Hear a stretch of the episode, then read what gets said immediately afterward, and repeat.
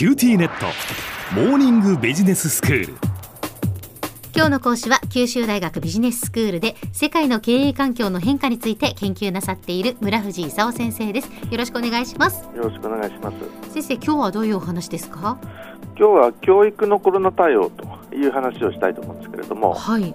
まあ今秋学期が始まったところじゃないですか。ええ。でこの、えー秋学期を一体どうするかということなんですけれどもアメリカなんかじゃトランプ大統領が対面にしろと言ったりしてるんですね。はい。で日本政府もできれば対面にしろと。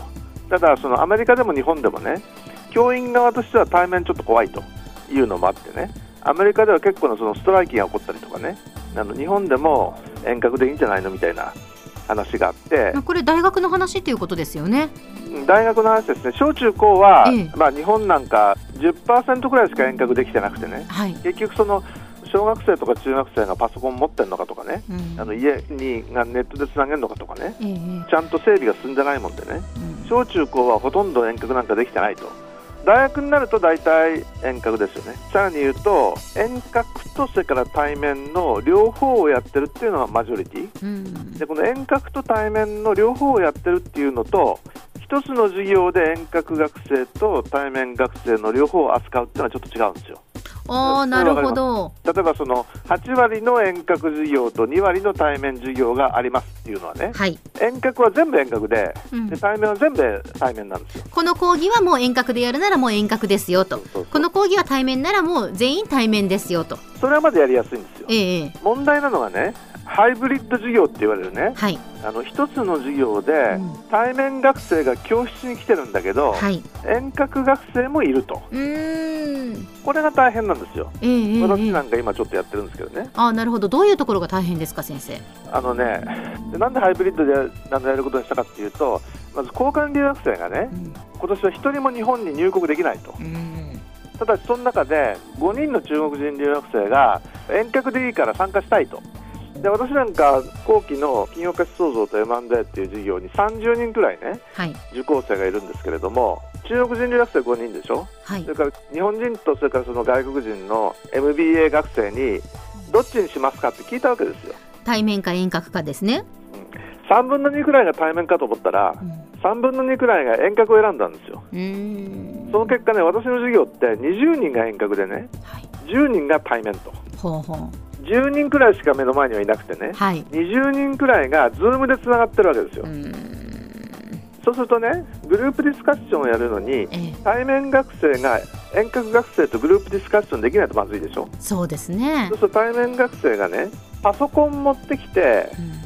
マイク付きのヘッドセット持ってきてえねええ。Zoom に入らなきゃいけないんですよ。えそうそれでですね初めて遠隔学生が見えてねええ。遠隔学生とコミュニケーションっていうのができるわけですよ。はいはいところがね遠隔教育の何が難しいかっていうとねええ。対面だと目の前に学生がいて見えるでしょ？はい。ところがその20人そこにいないとするとねはい。何か言った時にどういうふうに反応するかっていう反応が見えないわけですよ。グループディスカッションでもね対面でそこにいるとで君たちグループ組んでねみたいなことを言ってすぐできるじゃないですか。うんところがその遠隔と対面の両方を混ぜてってことになると Zoom のブレイクアップ機能っていうそのグルーピングする機能を使ってパタパタパタっと自動的にグルーピング作ることはできるんですけどもそこでその本当にちゃんと話してるのかどうかもよくわかんないんですよ。やっぱり行き届かない部分が出てくるわけですねまあ正直行き届かないですね。あとねあの、まあ、対面でやんないとできないものもあるじゃないですか。はい。例えば実験だとか実技とかねちょっと無理があるでしょ？だから九州大学としてもね原則後期は遠隔なんだけど必要な場合には対面でやりましょうと。うん。で世界の数勢としてねはい。あの大人数の場合には遠隔でいいんだけれども少人数のゼミみたいな場合にはね対面でえーやることもありにしようかと。うん。いうことに日本だけじゃなくて世界中なりつつあるわけです私のゼミもあの対面でやろうとしたら一人遠隔がいいっていうもんでね。はい。それでそのハイブリッド授業とハイブリッドゼミもやってるんですけどね、はい。まあ、とても大変なんですわ。うーん。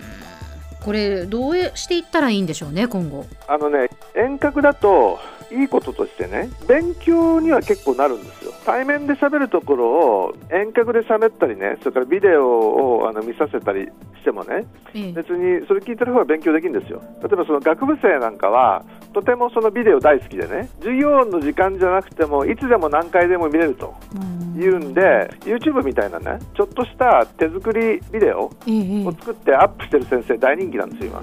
繰り返しその見られるというのはいいですね確かに繰り返し何度も見られるんですよ。ただうんなんといってもね人間関係ができない。はい。そういう意味ではその1年生が一番怒っててね。いやーこれはね本当に大きい問題ですよね。もう2年3年になってれば、ね、ともかくね。はい。1年生で入ったばっかりでね人間関係できないっていうのはこれはとても困るわけですよ。いや大学ってやっぱりその地元の友達ばっかりじゃないですからね。いろんな地域からそのいろんな人たちが来ていてそこでやっぱり友達を作って情報交換したりとかやっぱキャンパスライフが楽しくなるわけでそれが奪われているとなると大変だなと思います。そうでしょ対面授業ダメとかね課外活動ダメとかねうん。アルバイトして学費が払えないとかねええ。留学はダメだとか言われるとねはい。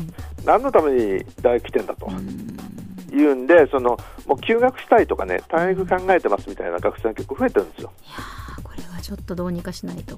そういうことで我々としても土曜日だけはとりあえずハイブリッドでやろうかということにしたんですけど、えみんな対面を選んでくるかと思ったらね、ミートキャンパス遠いから、博多駅ならともかくね、遠隔にしとこうみたいなね、結局、遠隔はあの通学しなくてもいいんでね、えうんある意味楽なんですよ。まあその分のこう時間の短縮にはなりますよね。そうそうそう、だけどええたまになんかの説明会で来たりするとね、もうみんな名刺交換で大変ですよ。では先生今日のまとめをお願いします。えっと、教育のコロナ対応ってことなんですけども、日本ではその小中高校は再開されたのに、大学はあの後期も遠隔授業が中心であると、ただ、その遠隔だと友達だとか同級生と人間関係が作れないんですね。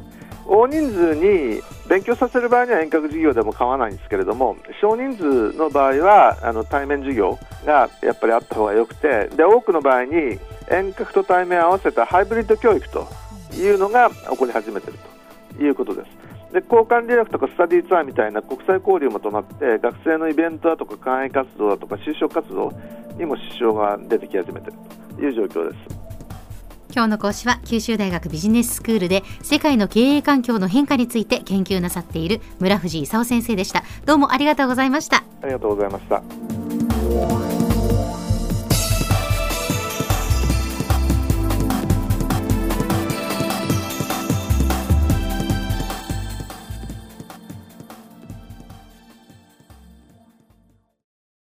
キューティーネット僕が君を守るから本当に？え？コンピューターウイルスやフィッシング詐欺からは？え？守ってくれないの？ BBIQなら全部守ってくれるのに。セキュリティ5台まで無料。光インターネットの BBIQ